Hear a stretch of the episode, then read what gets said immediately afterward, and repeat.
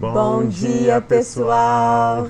Que benção estarmos aqui hoje nessa segunda-feira, esse iníciozinho da nossa semana produtiva e que o Senhor abençoe muito sua vida, a nossa vida, nossas uhum. famílias, que nós possamos começar a semana, assim como nós já fizemos ontem, que foi o primeiro dia da semana, hoje consagrando e entregando tudo aquilo que nós vamos fazer ao Senhor. Isso mesmo, nós estamos juntos proclamando o Evangelho de Mateus, o Evangelho que nos ensina sobre o nascimento, o crescimento, né, vida, ministério e também a morte e ressurreição de Jesus. Um momento da história em que mudou completamente o rumo da humanidade.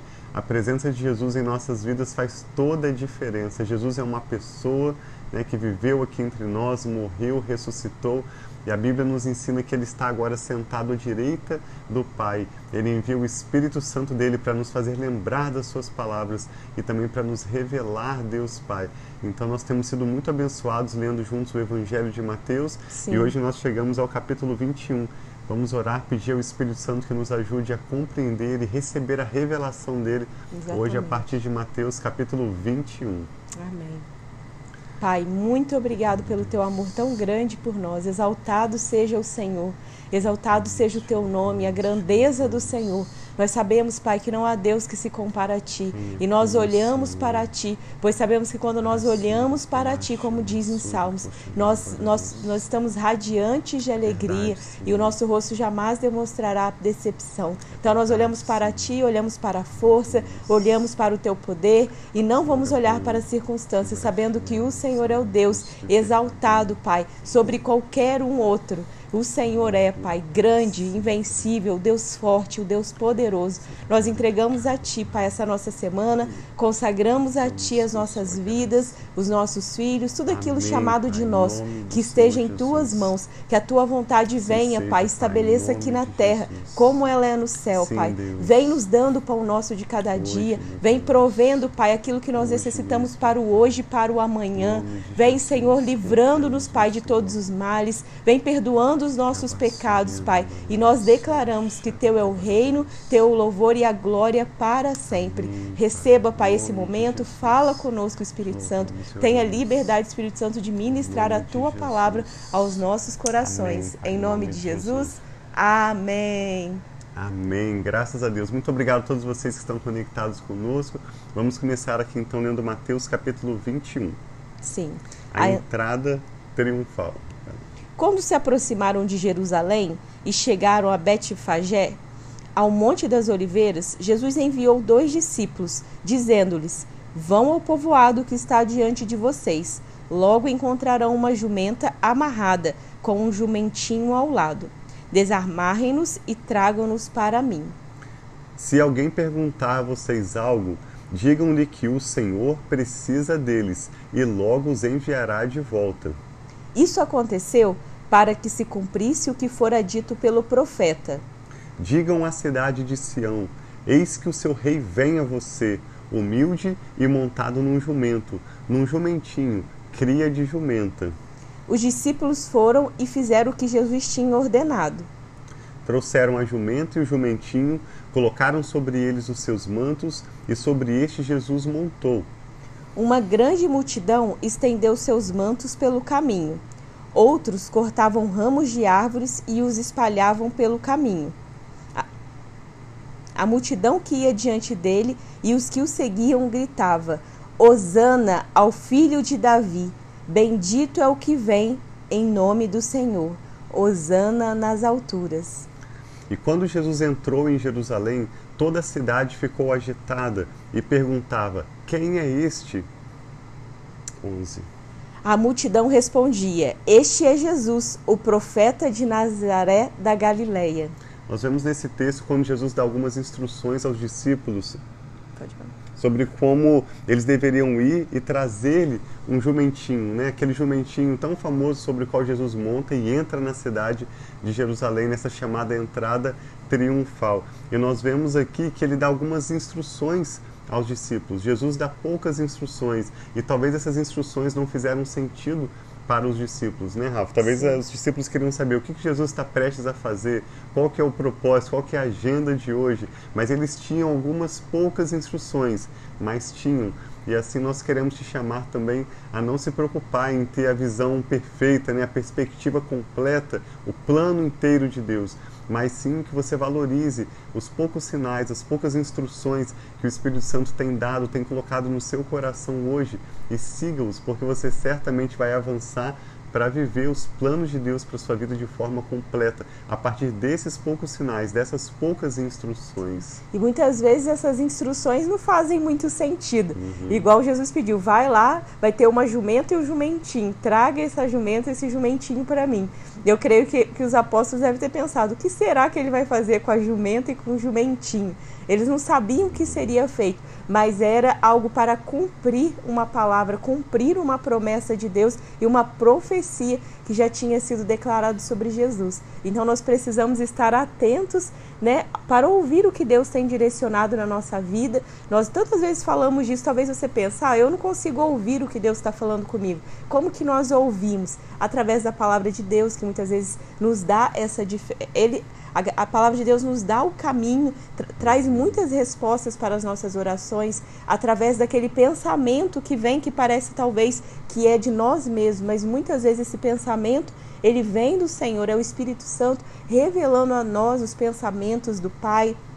Tem pessoas que escutam como se fosse uma voz mesmo, mas isso não é necessariamente ouvir a voz, ou aquele sentimento que dá no coração que nós devemos fazer alguma coisa. Então, isso são algumas formas que Deus fala. Às vezes ele fala através de outra pessoa que vai e declara algo e você fala: "Nossa, isso faz sentido. Eu preciso fazer isso também". Então Deus pode falar com você no seu momento de oração, no seu momento de leitura da palavra, pode falar com você durante o seu sono, através de sonhos revelados do Senhor. Tem várias formas. Na Bíblia a gente vê várias formas que Deus se comunicava com o povo dele. Então, quando nós ouvimos essa voz do Senhor direcionando, mesmo que não faça muito sentido, nós precisamos estar atendendo a esse clamor, a esse chamado de Deus na nossa vida. É verdade. Imagina se esses discípulos, ao receberem essa orientação de Jesus, se eles não tivessem ido lá buscar a jumenta com o jumentinho, Sim. eles estariam atrasando ou talvez até mesmo impedindo ou postergando, né? esse episódio, essa agenda que Jesus tinha de cumprir profecias ao entrar de forma triunfal em Jerusalém. Então, seja um ou dois sinais que você tenha, seja apenas uma atitude que você possa dar, um passo, mesmo sem enxergar o quadro total, avance de acordo com aquilo que Deus tem dado para você agora. Sim. E assim você não vai estar atrasando nem impedindo, mas sim avançando para os planos de Deus para a sua vida. Depois que Jesus entra em Jerusalém, cumprindo essas profecias, diz que ele entrou no templo, Mateus 21, 12. Jesus entrou no templo e expulsou todos os que estavam ali comprando e vendendo. Jesus derrubou as mesas dos cambistas e as cadeiras dos que vendiam pombas e lhes disse: Está escrito: A minha casa será chamada casa de oração, mas vocês estão fazendo dela um covil de ladrões. Essa profecia está em Isaías 56, verso 7. Ela se cumpre quando Jesus vem para restaurar a casa de Deus, não como um lugar de venda, como um lugar de bagunça, mas como uma casa de oração para todos os povos. Amém. Os cegos e os mancos aproximaram-se dele no templo e ali Jesus os curou. Mas quando os chefes dos sacerdotes e os mestres da lei viram as coisas maravilhosas que Jesus fazia e as crianças gritando no templo: Hosana ao filho de Davi. Imagine as crianças, né, gritando no templo: Hosana ao filho de Davi. Ficaram indignados e lhes perguntaram: Não estás ouvindo o que essas crianças estão dizendo? Respondeu Jesus: Sim. Vocês nunca leram? Aí ele cita Salmos Salmos 8, que diz: Dos lábios das crianças e dos recém-nascidos suscitaste louvor. E deixando-os, saiu da cidade para Betânia, onde passou a noite. Um outro destaque que nós fazemos para vocês é que quando Jesus menciona Salmo 8, é muito interessante. Você pode abrir no Salmo 8, verso 2, que diz que da boca dos recém-nascidos ou dos pequenos, o Senhor suscitou força. E aqui, quando Jesus menciona, ele fala que dos lábios das crianças e dos recém-nascidos suscitaste louvor. O Salmo usa o termo força como poder e Jesus usa o termo louvor. Será que o salmista errou na hora de escrever trocou louvor por força? Ou será que Jesus, na hora de citar o Salmo 8, mencionou a palavra errada? Eu acredito que o que Jesus estava mostrando é que através do louvor nós recebemos força. Enquanto o salmista diz, através dos bebês, dos recém-nascidos, o Senhor traz força. Jesus menciona esse salmo dizendo que através dos recém-nascidos e das crianças o Senhor traz louvor, porque louvor e força, louvor e coragem estão conectados. Sim. Mesmo que você não tenha muitas palavras também, mesmo que você não tenha muito o que oferecer como um recém-nascido, mas as poucas palavras, os poucos gemidos, sussurros que você pode usar para louvar a Deus vão trazer à sua vida força, coragem necessários Amém. para avançar. Existe uma conexão forte. Jesus está nos ensinando entre força e o seu louvor, a sua adoração a Deus. Exatamente. Então que nós possamos louvar ao Senhor, Amém. né, ter essa força. Aqui tem um louvor que fala que assim eu luto as minhas guerras, né? Tenho até traduzido, né? Então que as nossas guerras sejam lutadas com louvor, adoração, oração, exalta, exaltação ao nome do Senhor. Amém. Mateus 21, vamos seguir aqui, verso 18. A figueira seca. De manhã cedo, quando voltava para a cidade, Jesus teve fome. Vendo uma figueira à beira do caminho, aproximou-se dela, mas nada encontrou a não ser folhas. Então aquela figueira tinha apenas folhas. E Jesus disse: Nunca mais dê frutos. E imediatamente aquela árvore secou. Ao verem isso, os discípulos ficaram espantados e perguntaram: Como a figueira secou tão depressa?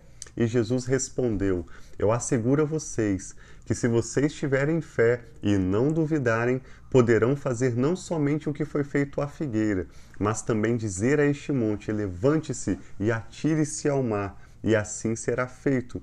E tudo o que pedirem em oração, se crerem, vocês receberão.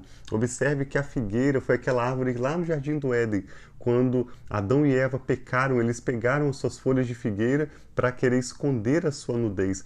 Ou seja, ao invés de eles manterem um relacionamento de fé com Deus, acreditando no que Deus, o Pai, estava falando e permanecendo nesse relacionamento com Deus através da fé, eles buscaram através daquelas folhas de figueira, ou seja, com as suas próprias obras, com seus próprios esforços, se cobrir. Então eu creio que Jesus não estava aqui simplesmente bravo porque aquela figueira não tinha frutos, ou Jesus não estava nervoso porque ele estava com fome. Jesus está amaldiçoando o esforço humano de querer, através das suas obras, se aproximar de Deus. E em seguida ele insiste em repetir que ele já tinha falado isso, nós já lemos: se vocês tiverem fé, vocês viverão tanto milagres como esse, como outros ainda maiores. Sim. Então Deus insiste em nos mostrar na palavra dele que o caminho, a maneira como nos relacionamos com ele não é através de obras, né, de atitudes bondosas para chamar a atenção de Deus, mas através de um relacionamento de fé. A autoridade de Jesus é questionada. Jesus entrou no templo e, enquanto ensinava, aproximaram-se dele os chefes dos sacerdotes e os líderes religiosos do povo e perguntaram: Com que autoridade está fazendo estas coisas? E quem te deu tal autoridade? Então eles fizeram uma pergunta para Jesus, mas sempre as perguntas deles vinham cheias de más intenções, e Jesus conhecia as intenções do coração deles. E Jesus respondeu: Eu também farei uma pergunta. Se vocês me responderem, eu direi com que autoridade estou fazendo essas coisas. E Jesus pergunta: De onde era o batismo de João, João Batista? Do céu ou dos homens? Eles discutiam entre si, dizendo: Se dissermos do céu, ele perguntará. Ele, ele perguntará: Então por que vocês não creram nele? Mas se dissermos dos homens, temos medo do povo, pois todos consideram João um profeta. Então eles responderam a Jesus: Não sabemos. E ele lhes disse: Tampouco direi com que autoridade estou fazendo estas coisas. Então nós não precisamos de responder todas as perguntas que as pessoas uhum. nos fazem. Quantas vezes isso eu tenho uma sensibilidade grande também quando as pessoas chegam para mim e fazem perguntas que têm um fundo maldoso. Eu percebo por trás algumas vezes, não é sempre, mas algumas vezes eu percebo. E tantas vezes parece que nós somos pressionados a responder, ter uma resposta para todas as perguntas. Mas na palavra nós vemos tantas vezes Jesus uhum. Não respondendo aos fariseus, aos mestres das leis, aos mestres da lei porque eles não tinham uma verdadeira dúvida. Eles estavam querendo colocar, encurralar Jesus para uhum. tentar fazer Verdade. algo contra Jesus. Então nós precisamos ser sábios e estar atentos que tipo de pergunta essa pessoa está fazendo. Ela quer realmente uma resposta de uma dúvida ou ela está querendo fazer algo com uma má intenção por detrás disso? Então vamos estar atentos às perguntas que nos são feitas, sabendo que nós não temos a pressão de responder todas as perguntas. É verdade. Jesus ainda aproveitava algumas perguntas para não necessariamente responder aquelas perguntas, mas aproveitava a oportunidade que ele tinha de falar para trazer revelações, aquilo que o Pai estava mostrando a ele naquele dia. Nós vamos ler agora para encerrar Mateus 21, 28, a parábola dos dois filhos. O que acham? Eu, essa parábola, às vezes eu falo com as crianças, né? Vocês vão ver como que vai eu falo. É melhor falar uma coisa, mas fazer do que falar que faz e não fazer. Vamos ver o que que diz, ó. O que acham? Havia um homem que tinha dois filhos. Chegando ao primeiro, disse: Filho, vá trabalhar hoje na vinha. Esse respondeu: Não quero. Mas depois mudou de ideia e foi trabalhar. O pai chegou ao outro filho e disse a mesma coisa. E ele respondeu: Sim, senhor, mas não foi. Qual dos dois fez a vontade do pai?